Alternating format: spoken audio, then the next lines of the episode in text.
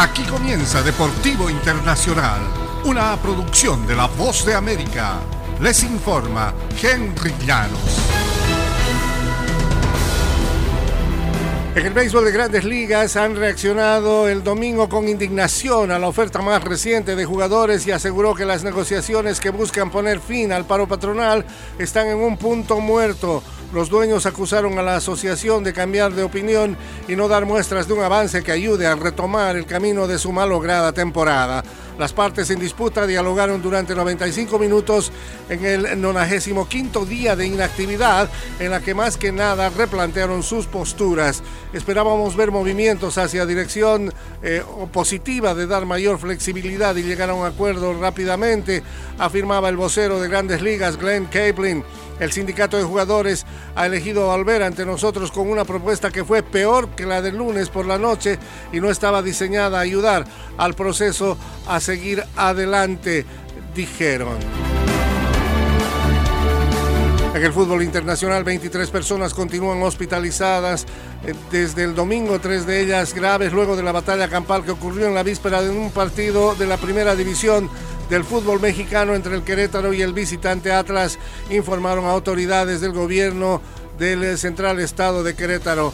El encuentro por el torneo clausura fue interrumpido a los 62 minutos cuando aficionados ingresaron al campo buscando alejarse de una pelea entre barras de los dos equipos que comenzó en la cabecera norte del estadio Corregidora de Querétaro, ciudad ubicada a 218 kilómetros al norte de la capital.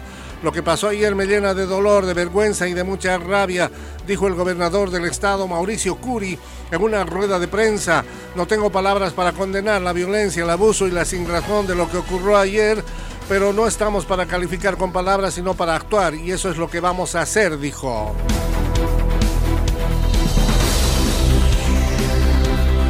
Alex Bowman venció al campeón de NASCAR Kyle Larson en un cerrado duelo en el circuito de Las Vegas Motor Speedway que llevó a Hendrick Motorsport a la victoria por segunda semana consecutiva.